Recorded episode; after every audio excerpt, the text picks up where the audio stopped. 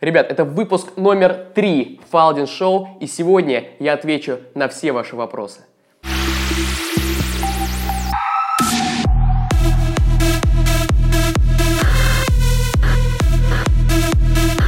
Сегодня мы решили попробовать очень нестандартный для нас подход. А, мы этого ни разу не делали, хотя я давно хотел. Я до этого ходил, задавал вопросы, брал интервью интересных людей. А сегодня мы решили сделать полный Q&A, у меня есть порядка 10 вопросов, плюс есть несколько вопросов, которые задаю через Instagram Live прямо сейчас, в прямом эфире. А, мы будем просто по очереди отвечать на все вопросы. Со мной сидит Илья, мой партнер по агентству, и Маша, которая читает Instagram Live и будет задавать вопросы от ребят, которые смотрят нас в прямом эфире. Что, давайте начнем? Так, ну, что за бизнес ты хочешь строить? Задала вопрос Яна. Эм, я хочу построить маркетинговое агентство. Ну, мы больше это определяем как контент-агентство, а, потому что мы говорим, что мы умеем создавать эффективный контент, а, распространять его в социальных сетях и оптимизировать через рекламу. А, соответственно, мы хотим мы понимаем, что многие агентства, многие бизнесы, они мыслят в 2010-2012 годах, а то иногда в 2005 годах. Мы хотим взять и показать им, как нужно заниматься маркетингом в 2018 потому что нам кажется, что мы это понимаем. Я это понимаю, потому что как только я приехал из Бабсона, я сразу пошел работать к отцу, и я с нуля разобрался в SMM, а, как заниматься продвижением через блогеров, Instagram и Little Gentries. И мы за 7 месяцев построили а, полноценный канал продаж в SMM у Little Gentries. А, Илья, у Ильи тоже был опыт работы в SMM, он сейчас с братом запускает интернет-магазин, и мы встретились и решили, почему бы это не сделать. К тому же, я в 2016 году несколько раз выступал, рассказывал. Мне кажется, что люди не понимают, что мир продвинулся дальше что сейчас можно... Самый эффективный канал продвижения – это блогеры, что нужно заниматься личным брендом. А, и я вот все вот это делаю, вот эти блоги, это влоги, Инстаграм, Телеграм, просто чтобы на себе научиться, а, просто чтобы понять, как это нужно делать, и потом эту экспертизу продавать большим компаниям. Вот.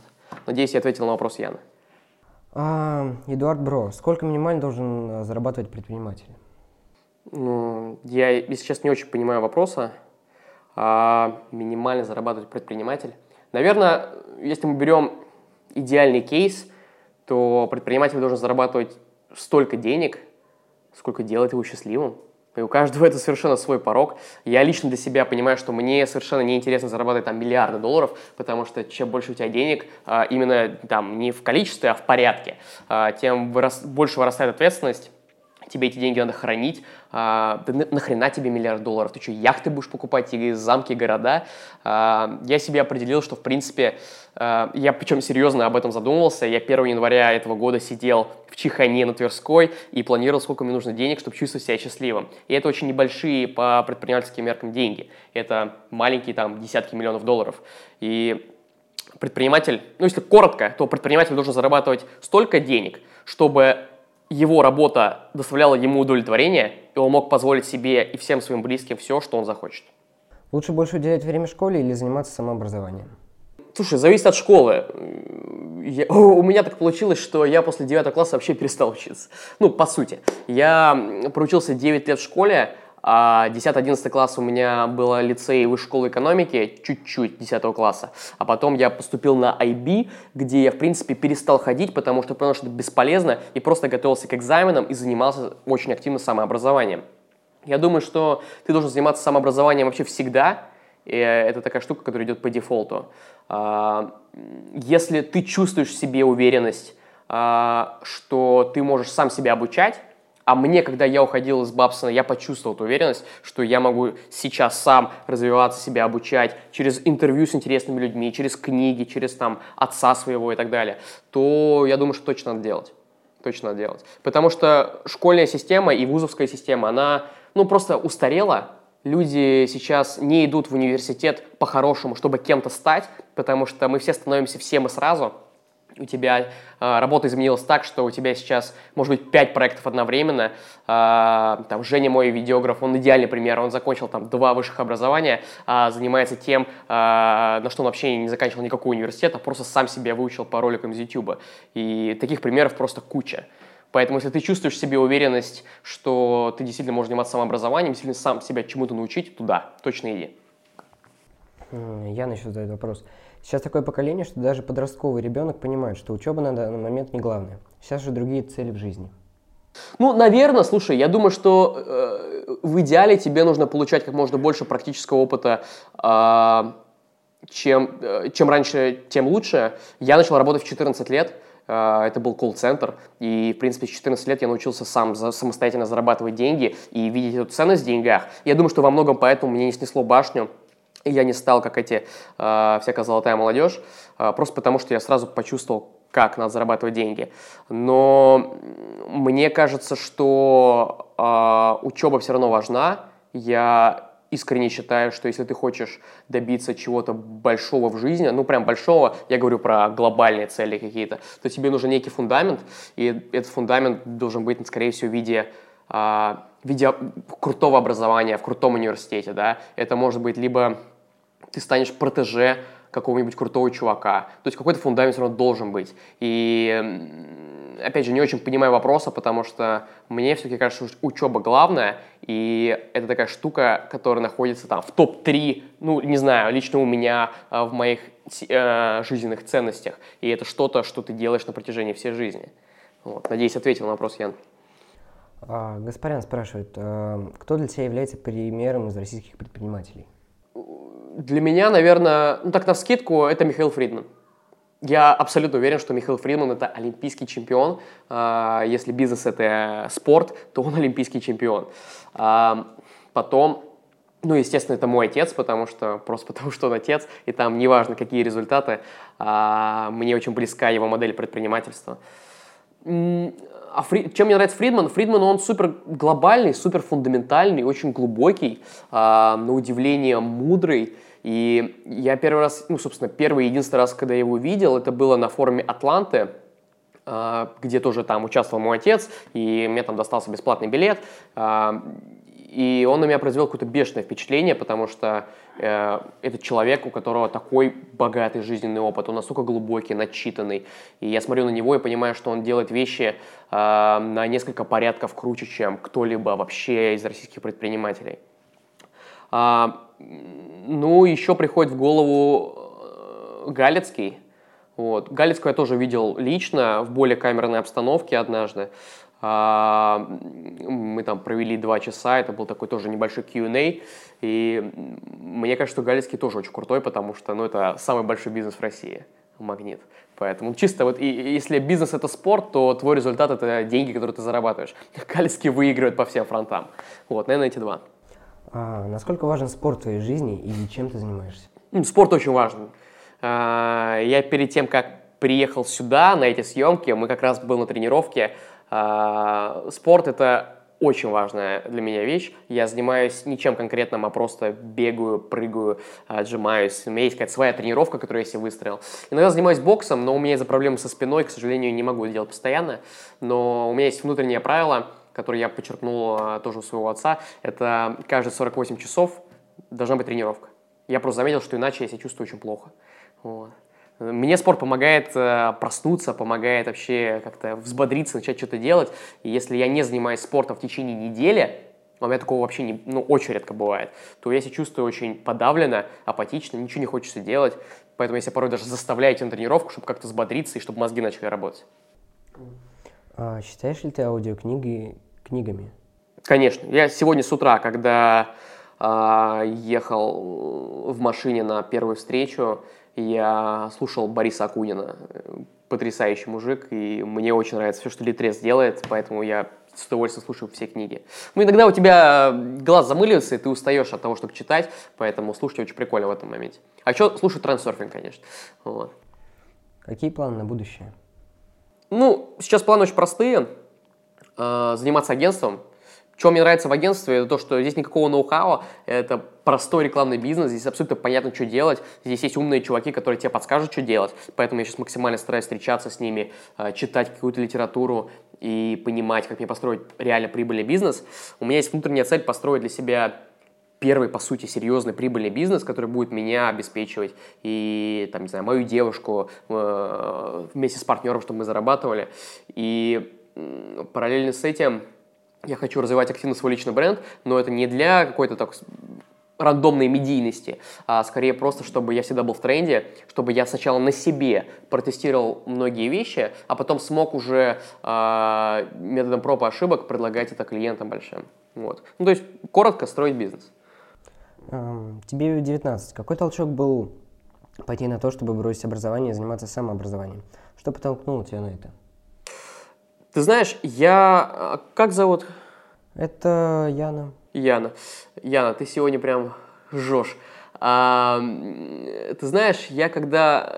Я в Бабсон хотел поступить э, достаточно давно. И у меня изначально даже цель была поступать в Стэнфорд. Я э, с 10 класса понимал, что я буду учиться в Америке. Ну, в принципе, я всю жизнь понимал, потому что, когда мне было там 9-10 лет, мы жили в Америке два года, у меня отец заканчивал Стэнфорд, и я как-то не виделся никакой другой дороги, кроме Стэнфорд, Стэнфорд университета. И когда я был в 10 классе, я начал сильно готовиться, полтора года готовился, сдал кучу эссе, э, помню эти бессонные ночи, когда я эти эссе писал, готовился к экзаменам, сдал почти все на максимум. Стэнфорд меня взял, но поставил меня на вейт-лист, и я решил просто не рисковать и не ждать, потому что у меня была, всплыла такая автоматическая альтернатива в виде Бабсона, а, который вроде бы номер один предпринимательский университет а, в США а, и, наверное, в мире тоже. Вот. Я очень горел, я, правда, совершенно себе не представлял, что меня там ждет. В Стэнфорде все было понятно, я там жил два года, у там знакомые есть до сих пор и так далее. А Бабсон это совершенно другое побережье, это Бостон. Я туда приехал, и я, честно, ничего не понял ну прям ни хера не понял. Потому что прошло 7 месяцев, а, меня там, ну у меня был один класс полезный, а, это был бухгалтерия, собственно, благодаря чему во многом я сейчас понимаю, как устроены бизнесы. А все остальное было просто полный отстой. Я, я не понял, что я там делаю. Ну, банальный пример, маленькая история. А, у нас был класс FME, на котором э, нужно было презентовать свои проекты. И один парень выходит и рассказывает про то, как он изобрел чехол водонепроницаемый для айфона, который крепится на стенку душа, и сделал он это, э, он таким образом сохраняет окружающую среду. А когда его спросили, как ты сохраняешь окружающую среду через чехол, он ответил, ну понимаете, когда вы через iPhone слушаете музыку в душе, то вы более осознанно относитесь ко времени, которое вы провели в душе, и таким образом сохраняете воду. Ну, то есть полный бред вообще. И я натерпелся этого всего, я долго думал, отец был очень против, и в какой-то момент, когда у меня были декабрьские каникулы, э, я месяц был в России, я посмотрел, что происходит в Москве, сравнил с тем, что происходит у меня в Бабсоне, где полное безделье, где там две пары в день, и в пятницу мы не учились.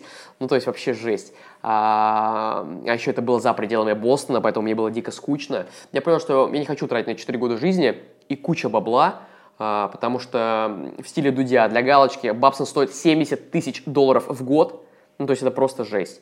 И я понял, что это просто абсолютно бесполезно, и пока летел обратно из Москвы в Бабсон после декабрьских каникул, и написал прямо в самолете, находясь там 10 тысяч метров над, э, над землей, написал отцу имейл по того, что я принял решение уйти из Бабсона. И, кстати, во многом на меня повлияла статья Максима Каца в его живом журнале про образование. Он там говорит, что э, лучше после, универс... после школы пойти реально там годик-два поработать и потом понять, что ты действительно хочешь от жизни, и я подумал, что, блин, ну Кац крутой чувак, он там поработал, набрался опыта, почему я так же не могу? Потому что я в Бабсоне совершенно ничего не получаю, и неважно, в каких рейтингах он находится, неважно, сколько он стоит, просто это редкое говно, которое мне сейчас в данный момент не нужно. И отец у меня был в шоке, он просто очень на меня злился, мы с ним много переписывались в имейлах, созванивались, он не хотел принимать тот факт, что я ухожу из университета, а, а в какой-то момент меня это все настолько достало, что я просто купил себе билет, и улетел в один конец в Москву. Я позвонил папе, сказал, пап, я завтра прилетаю в Москву. Он такой, охуеть. И вот я здесь. И, кстати, я как только прилетел в Москву, через день я пошел на работу и с тех пор работал. Ну, то есть у меня вообще не было отдыха в этом плане, и это очень правильно. Во многом это инициатива папы, потому что иначе я чувствую, я бы там, не знаю, плавал бы и долго бы не смог разобраться. Но, чтобы закончить этот вопрос, я думаю, что я сделал ошибку на самом деле. Потому что когда ты ходишь из университета, самое главное это понять, какая будет альтернатива. понять, чем ты будешь заниматься помимо университета, как ты будешь образовываться, как ты будешь работать и что у тебя будет происходить в жизни. Сереж, сколько дней в неделю работаешь? Семь, восемь. Восемь. Ну, блин, э, это, это, это глупый вопрос, потому что я работаю всегда даже ночью. И мне Ангелина рассказывает, что я просыпаюсь ночами, и начинаю ей рассказывать какие-то бизнес-идеи. То есть мне иногда снится бизнес-идея, мне иногда я просыпаюсь от того, что слишком громко думаю. Это симптомы биполярного расстройства, но э, э, работаешь всегда. Просит показать кабинет. Вот мой кабинет, вот мой кабинет. Я реально работаю за этим столом. Более того, мы с Илюхой почти сняли офис, но в какой-то момент поняли, что надо экономить бабло, и решили всю команду организовывать здесь, и мы каждый день здесь работаем. Мы на этой неделе встречались в этом офисе каждый день. И я безумно кайфую от того, что э, ко мне команда может приходить домой просто как к себе, и что мы можем все собираться, что-то играть на гитаре, работать. Поэтому да. Какие книги можешь посоветовать начинающим предпринимателям? А, ну вот. Ну, классика.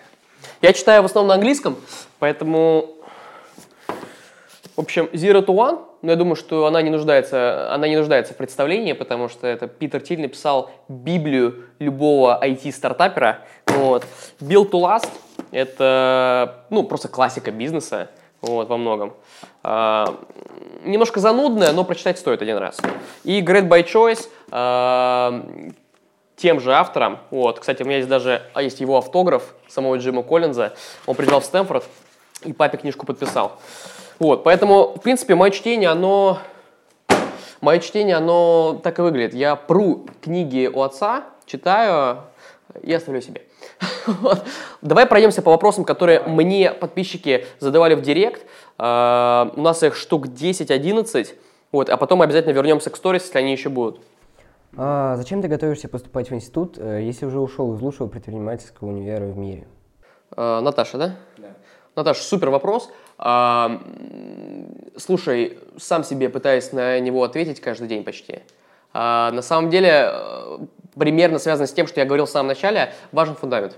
Я чувствую, что хочу фундамент, чувствую, что я хочу больше, чувствую, что я не хочу оставаться в Москве надолго. А, я хочу сейчас построить здесь бизнес, мне кажется, мне год-два хватит на это, а, потому что бизнес очень простой, вот, и понятно, что делать. И дальше я понимаю, что мне нужно делать прыжок вверх, я хочу пожить в другой стране, и во многом там, ну, я хочу пожить в Лондоне конкретно. Во многом мне, чтобы переехать в Лондон, сам простой путь – это просто образование. А, тем более я люблю учиться, и люблю там историю, литературу, философию, и это как раз то, на что я хочу подаваться. Вот. И я недавно осознал, что я на самом деле больше медийный предприниматель, мне очень нравится медийный проект, все, что с этим связано, и, наверное, самый базовый фундамент для любого медийщика – это вот как раз эти три предмета. Вот.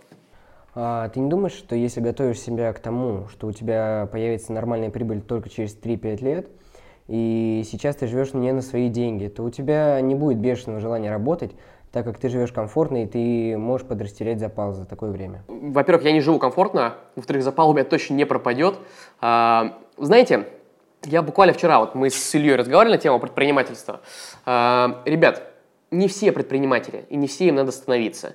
А, если ты предприниматель, у тебя есть шило в жопе. Э, я это физически ощущаю вот, вот здесь вот. Я, я серьезно ощущаю каждую секунду э, своего дня здесь горение это бешеное отсутствие терпения, которое я сдерживаю тем, что просто себя заставляю терпеть. И этот запал у меня никуда не пропадет, потому что он только усиливается. Он у меня был и в 10 лет, когда я маленький гулял по кампусу Apple или Google, когда мы с семьей жили два года в Америке. Он у меня был в 15 и до сих пор есть. И во многом даже, у меня, кстати, не совсем комфортные условия, но даже если бы у меня были суперкомфортные условия и столько денег, сколько я захочу, я думаю, что он бы у меня не пропал. При этом я считаю, что деньги – это очень важный мотиватор. И я стараюсь себя физически сам ограничивать.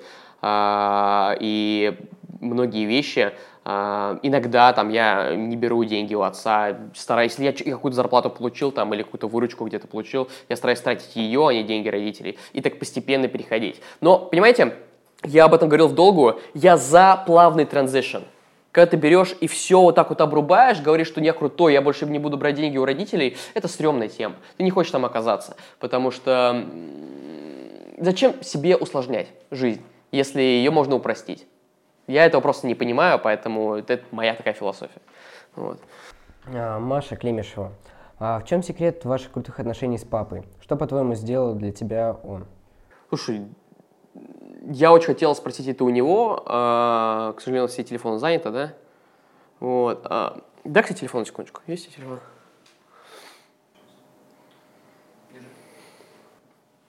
Давай прямо у него спросим.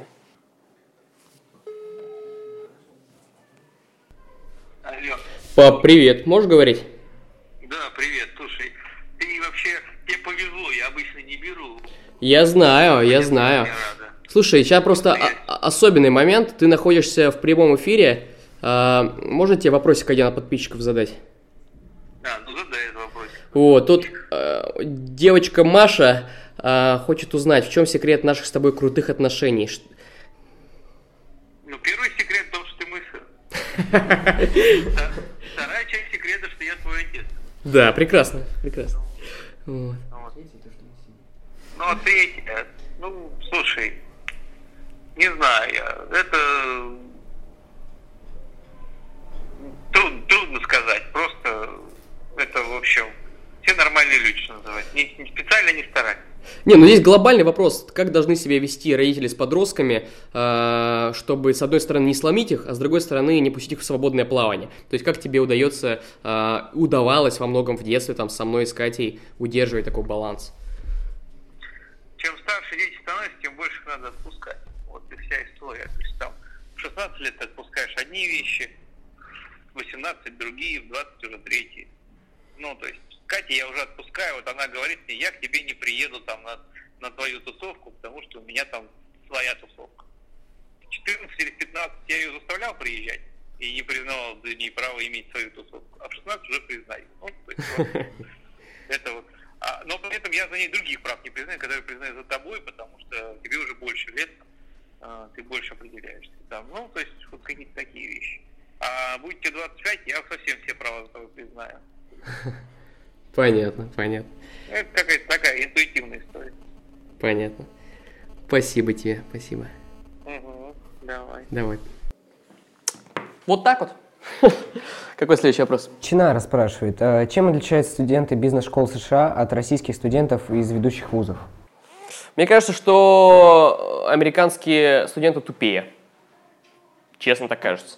А, Мне кажется, они более инфантильны. Я абсолютно уверен, у них больше комфорта. Блять, они серьезно переживают в Старбаксе, когда им дали неправильное количество там крема в кофе, в латтеях, да, в Старбаксе. А, Я видел такие кейсы. Они действительно ну, короче, они вообще в другом мире живут, да, то есть вот в России минимум комфорта по сравнению с Америкой.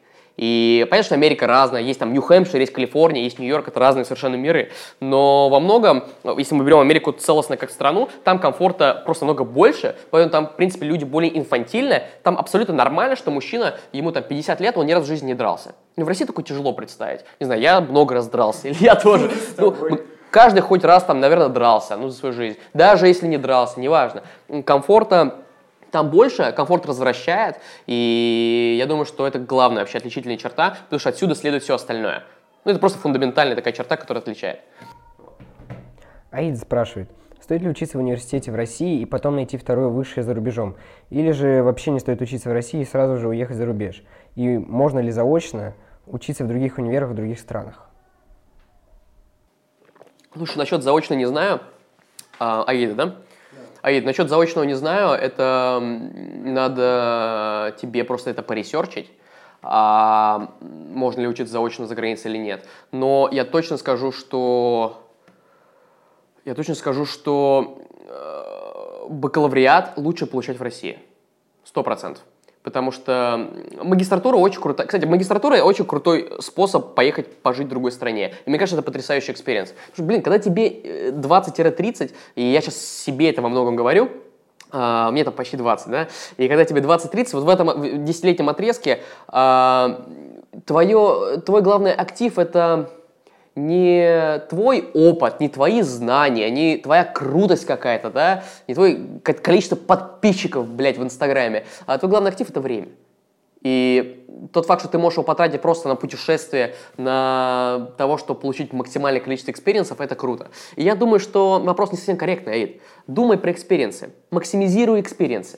А, если ты для тебя, а, а для меня так это во многом, если для тебя поучиться в Лондоне, в Нью-Йорке, где-то еще, э, и они многие дают, кстати, гранты, э, это experience такой прикольный, который добавил бы что-то не к твоему резюме, а к твоему миру ощущения какому-то, да? Чтобы ты в 30 лет сказал себе, блин, вот круто, я прожил там 20 лет. То да, обязательно делай. Но если ты понимаешь, что просто так надо, и ты вообще идешь в универ, потому что так надо, то нахуй. Лучше и, и, иди поработай в Старбаксе. А, Гоша спрашивает, чувствуешь ли ты вину за что-либо? А, Гашан. Чувствую ли я вину? Гош просто здесь сидит. Чувствую ли я вину за что-либо? Да скорее не вину, скорее сожаление. А, да до хрена. До хрена о чем сожалею. И я чувствую, что там со временем буду сожалеть все еще больше и больше. Но мне кажется, это нормально. Вот. Чувство вины, я его полностью отсекаю, у меня его не существует. И когда оно малейшее появляется, сразу его убираю, потому что оно деструктивно. Оно ничего тебе не дает. Чувство вины – это самое паскудное чувство, которое может быть. А, но сожаление о том, что ты чего-то не сделал, оно самое стрёмное. Вот. У меня есть сожаление о том, что я что-то сделал и сделал неправильно, о том, что я что-то не предусмотрел. Такие есть. У меня были большие провалы. А некоторых из них вы, наверное, уже знаете. Вот. Ну, да, с какими трудностями ты столкнулся, приехав в Москву после Бабсона?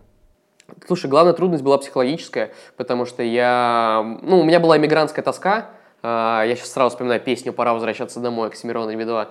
А, у меня была иммигрантская тоска, и я пересмотрел все советские фильмы, переслушал всю русскую музыку, все, на чем меня родители растили. Вот. Книги читал только на русском, потому что слишком было много английского языка, а я реально начал русский забывать. Ну, то есть я реально начал думать на английском, и я приезжал сюда, мне было тяжело там перестраиваться. Но дело не в этом. Дело в том, что я думал, что Россия будет такая крутой, и я здесь могу делать все, потому что у меня до Бабсона были проекты уже. Я хотел, хочу быть предпринимателем там и делать свои бизнесы лет с 10, с 9. А, в, до Бабсона я там, не знаю, участвовал в создании инкубатора высшей школы экономики. У меня было там несколько мобильных приложений, стартапов. Ну, то есть я пытался, я что-то делал. И я помню эту движуху. В Бабсоне этой движухи не было. И самое большое разочарование, которое у меня было, что я приехал сюда, а здесь меня особо-то никто и не ждет. Кроме родителей и близких друзей, я понимал, что, блин, ну, как бы надо все заново, все с нуля себя строить, потому что когда, когда я был в Бабсоне, я думал, что я приеду, я буду здесь рок-звездой. Я был немножко, но потом это стухло и понял, что нужно делать все с нуля. А, ведь, по сути, что у меня было? Я когда уехал в Бабсон, я полностью закрыл все свои проекты, которые у меня были до этого. В Бабсоне я не успел нарастить еще импульс. И я еще раз его оборвал. И приехав сюда, мы сейчас все с нуля. И поэтому я смотрю на многих ребят, которые, допустим, не уезжали в Бабсон или в похожее место. Им повезло во многом, потому что у них есть какой-то один импульс, по которому они идут. А мне пришлось все с нуля строить себе. То есть полностью себя заново оформлять и заново себе весь сценарий жизни э, создавать. Вот. А, назови три золотых правила, которые ты никогда не нарушаешь. Ё-моё, я не готовился к такому. А, три золотых правила. Быть честным самим собой, потому что самообман дороже всего. А, семья превыше всего семья и здоровье превыше всего. То, что без этого все остальное не важно как-то. Ну. ну и, пожалуй, это про спорт, что спорт кажется 48 часов. Действительно, вот три самых важных для меня правила. Какие качества ты ценишь больше всего в людях, которые составляют твою команду? Слушай, принципы. Мы я первый раз в жизни попробовал, ну, я много команд организовывал, да, и со свою студенческую, школьную деятельность. И первый раз я попробовал организовать команду не по навыкам, а по принципам. То есть организовать людей, которые будут... Uh, у нас на сайте написано 10 принципов, на faldmedia.ru у нас написано 10 принципов, которые мы ценим. Uh, и мы набирали команду так или иначе по всем этим принципам. Причем более того, для меня показатель во многом, если вы смотрели предыдущий выпуск, там Илья про это говорит, когда к тебе, э, не ты ищешь команду, она сама к тебе приходит, потому что таким образом ты как магнит притягиваешь людей с схожими принципами, как у тебя. Вот Маша первый наш пример, да, а, мы сидели в Старбаксе и просто заметил, как мы работаем, и решил с нами работать. И эти принципы, а, просто человек должен быть энергетически похож на нас. Вот, он должен быть из нашей стаи. А навыки и все hard skills – это штука, которая приобретается. Ну, мне вообще насрать, а, какие у моей команды hard skills. Понятно, что это важно, там, понятно, что мы хотим, чтобы мы, учились и наращивали hard skills, и могли производить хороший сервис, но по большому счету самое главное – это энергетика, чтобы в команде не было вот этого напряга. Вот. И я очень рад, что у нас так получилось. А, Маша, как ты считаешь, семейный бизнес это хорошо или плохо? Есть такой стереотип, что не стоит вести бизнес с родственниками. А, интересно твое мнение. А, тем более у тебя в семье много кто занимается бизнесом, но в разных сферах. У меня в семье все предприниматели. Прям все. У меня папа предприниматель, у меня дедушка предприниматель, дедушка по другой линии предприниматель, бабушка предприниматель, вы с ней знакомы. А, мама у меня даже, у нее был предпринимательский опыт лет 10 назад, и сейчас она снова хочет быть предпринимателем. Вот. А, наверное, во многом благодаря этому у меня есть какая-то предпринимательская ДНК. А, слушай, я думаю, что семейный бизнес – это прекрасная история, честно скажу. Она прекрасная, но это не должно быть твоим единственным способом самореализации. Я так считаю.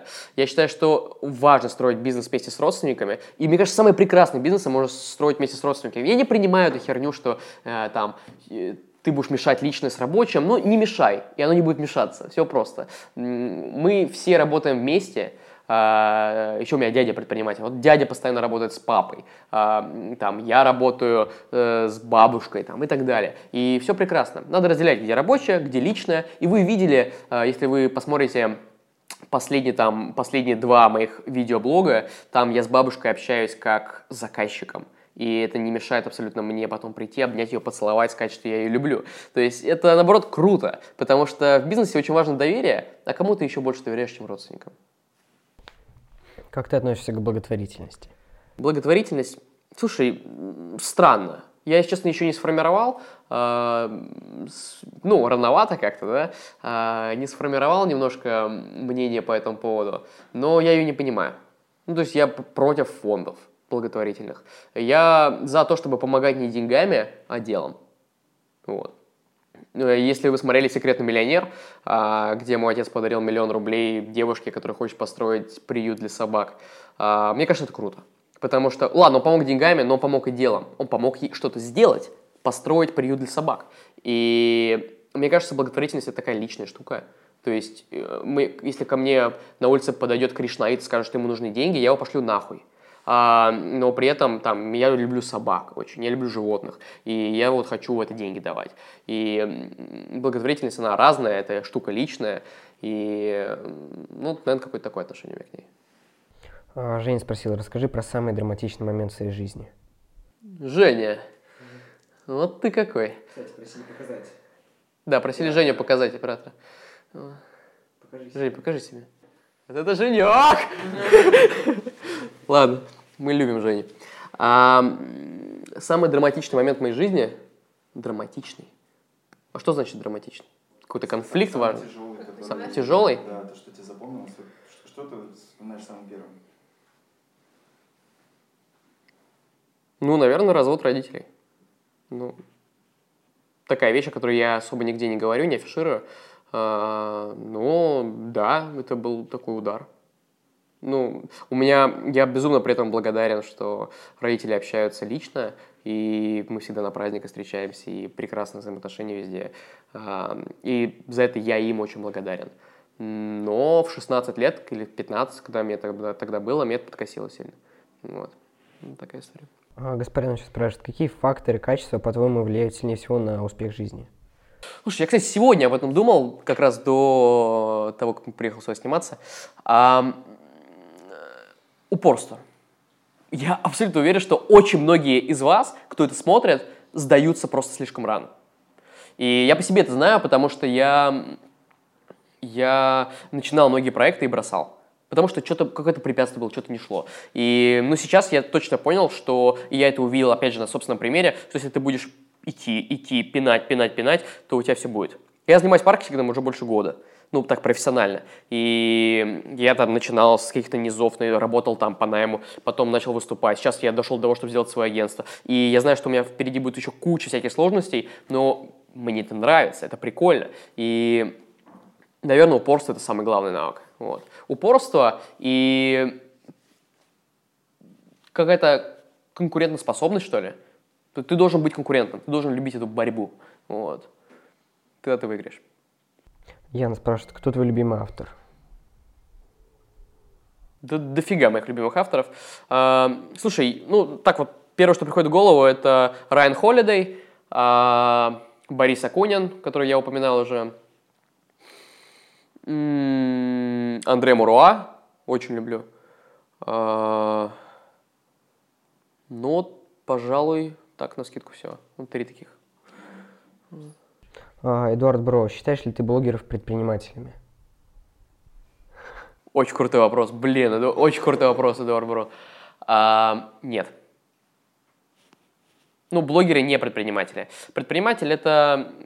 Слушайте, давайте мы вернемся с небес на землю. А, предприниматель это человек, который строит бизнес который отдельно существует от него, ему не нужно быть в операционном управлении, и который зарабатывает самостоятельно деньги. Когда ты блогер, ты это и есть твой бизнес. Понимаешь? Когда у тебя личный бренд, ты это твой бизнес. Это прикольно, это дает определенный уровень свободы, но ты не предприниматель, ты блогер.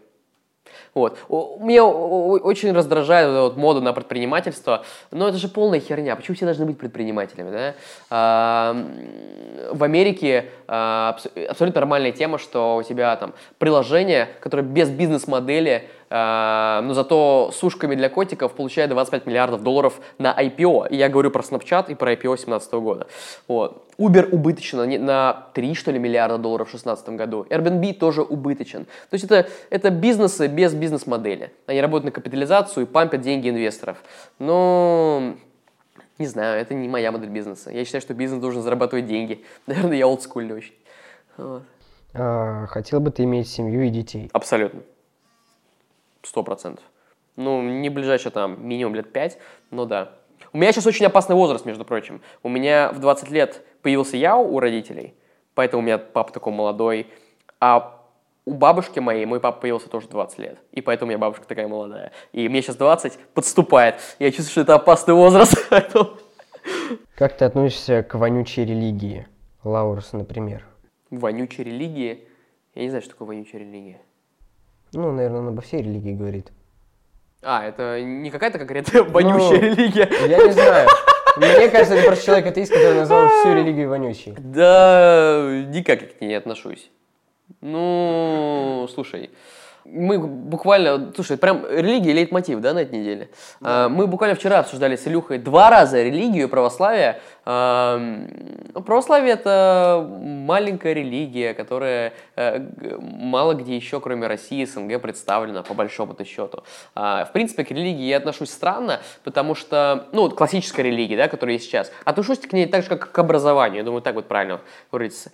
В традиционном смысле она устарела, она никому не нужна. Религия это было что-то, что главенствовало над обществом. Потом стало государство. Ну, сейчас даже и государство уходит на задний план, как церковь, да, и у тебя предприниматели, комьюнити, круги по интересам становятся таким определяющим фактором, который формирует общество. Но религия это что-то, что давно устарело. При этом а, если верить автору книжки «Сапиенс», который написал вторую версию, а, гуманизм – это тоже религия и либералы – это тоже религия.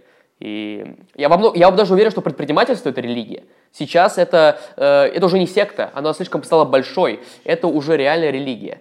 Потому что люди считают, что ты должен быть блогером, марафонцем, айронменцем, принимать рыбий жир и витамин D, и тогда ты предприниматель. Все заебись, только где-то бизнес. А, как ты относишься к армии? Я к, ней, я к ней не отношусь. Эдуард Бро, а вспоминаешь ли ты прошлое, что если бы ты тогда, когда то сделал что-то другое, другое ты бы, возможно, тут не сидел? Я просто переписал. Ох, Эдуард, сложный вопрос. Я думаю, что его можно переформули- пере- переформулировать так. Какое событие повлияло, э, стал таким рубежом до и после, да? То есть какое событие повлияло так, что я сейчас сижу здесь? Я думаю, что когда я сидел в Бабсоне, это был январь 2017 года, мне было очень скучно. Я читал статьи всякие в интернете про видеоблогеров, и мне пришла в голову мысль, что я должен стать видеоблогером, потому что я себя ощутил в такой позиции. У меня есть отец, который достаточно успешный предприниматель в России. А, у него есть доступы к достаточно успешным предпринимателям в России, и я многих из них знаю лично и давно знаю. И я, я просто понял, что у многих ребят моего возраста нет такой опции. Банально, я нахожусь а, в в нечестном даже, я бы сказал, положении. И, возможно, не знаю, чувство вины. Вот, кстати, ты спрашивал про чувство вины, Гош. Вот оно где-то здесь, наверное, у меня щелкнуло, что нужно создать некий такой ресурс, чтобы поделиться тем, что у меня есть, с миром. И во многом поэтому я езжу сейчас там по своим предпринимателям, друзьям, по, не знаю, встречаюсь с отцом и все это записываю на камеру, а, потому что хочется просто поделиться тем, что у меня есть. С, тем, с теми, у кого этого просто банально нет. Вот. Потому что я считаю, что мне, ну, повезло, что я родился в семье Фалдинов. Вот, поэтому не моя заслуга. Ам, больше слушаешь музыку или аудиокниги? И так, и так. Когда спорт, музыка, когда иду куда-то, то аудиокниги всегда. Ну, и Гоша задал вопрос у нас последний. А, что ты расскажешь своим внукам, когда тебе будет 70? Я покажу им этот видеоблог. Это очень круто. То есть это все делается для эгоистичного а, побуждения показать это все своим внукам и детям. Они смогут посмотреть, где я был а, в 2000 2018 году, когда мне было 19 лет. Мне кажется, это просто очень круто. Я бы очень хотел посмотреть, где была моя бабушка, папа даже в 19 лет, посмотреть, как он мыслил, какие у него мысли были в голове. И поэтому я каждый день стараюсь просто загрузить свой мозг в контент на всех разных платформах. А, Я им просто это покажу, и они сами все поймут, сами все увидят. Вот. А, скажу, наверное, скажу, наверное, не торопиться. Все? А, Эдуард Бро задал вопрос. а, Делаешь ли ты нетворкинг? Меня прям бесит это слово. У, меня, в- у меня в Бабсоне а, у нас были нетворкинг-ивенты. Это когда кучка дебилов, я, да- я даже как долбоебов, собирается в одном месте, и так, они так не- нетворкятся, обмениваются визитками. Полная это хуйня. Это абсолютно не нужно. А, единственное, э, чем я занимаюсь наподобие нетворкинга, это мы с Илюхой два раза сходили на мероприятия бизнесовые, чтобы просто найти клиентов. И то я жду не дождусь, когда я закончу это делать, потому что это абсолютно бесполезная тема. Делай хорошо, хорошо будет. Все. Вот все у нас с вопросами? Вот. Леща дать? Ну, это да, это это мы отдельно с Илюхой подеремся. А, ребят, я надеюсь, это было интересно. Обязательно оставьте в комментариях отзыв об этом выпуске. Возможно, у вас в процессе появятся новые вопросы. Пишите мне ваши вопросы в директ в Инстаграм и, или в личку в Телеграм. Я обязательно их сохраню и постараюсь такую штуку делать 2, 3, может быть, даже 4 раза в месяц и отвечать на все ваши вопросы. Подписывайтесь на канал, ставьте лайк. Пока!